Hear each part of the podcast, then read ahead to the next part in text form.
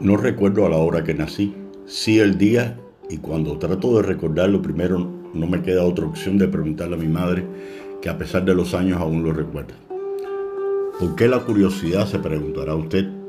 Tal vez números, horas y minutos que nos dan una cierta exactitud de algo, de alguien, pero que nos precisa el tiempo. Siendo estudiante y luego docente aprendí que el tiempo constituye, tal vez por su importancia tan relevante en nuestras vidas, una unidad dentro del Sistema Internacional de Unidades, representado por las siglas SI. Otras unidades lo son el metro, el kilogramo, el ampere, Kelvin, mol y la candela, que en el caso del tiempo su unidad es el segundo.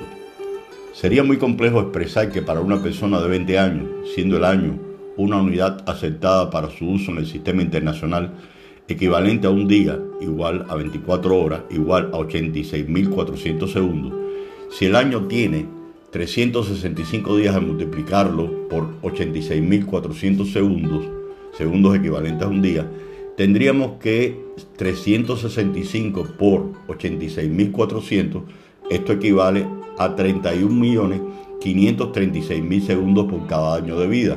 Multiplicado por 20, edad de la persona, la misma ciudad en segundos sería 31.536 millones por 20 es igual a 630 mil millones 720 mil segundos. Complicado, no creo. Que para los que nos gustan las matemáticas, pero responder cuando a usted le pregunte su edad en segundos equivaldría a millones. ¿Y por qué la edad la reportamos en años? Sencillo. Es una unidad más corta, menos cantidad y desde que nacimos así nos enseñaron. El tiempo, lo personal, después de esta larga introducción, lo relaciono mucho a la puntualidad, valor que de todos los antes que hemos abordado, prudencia, respeto, honestidad, empatía, lo pondría en primer lugar. La clase comienza a las 8 de la mañana. La reunión está prevista que termine a las 3.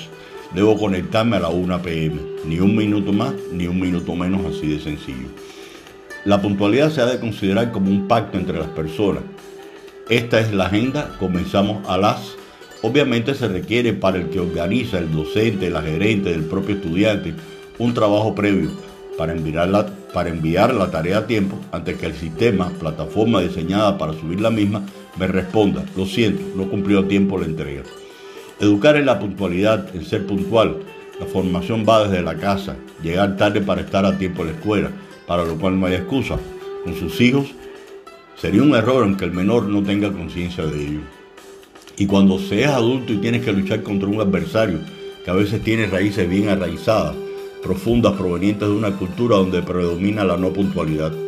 Los adultos resultan en algunas ocasiones complicados de hacerlas cambiar. Sin embargo, con el empleo de herramientas, valores como la prudencia, tolerancia, exigencia, reconocer a la persona que una vez o más de una fue impuntual y ya no lo es. La puntualidad en la vida cotidiana es una disciplina, es decir, con el paso del tiempo se puede lograr alterar un estilo de vida impuntual e ir poco a poco convirtiéndose a la puntualidad.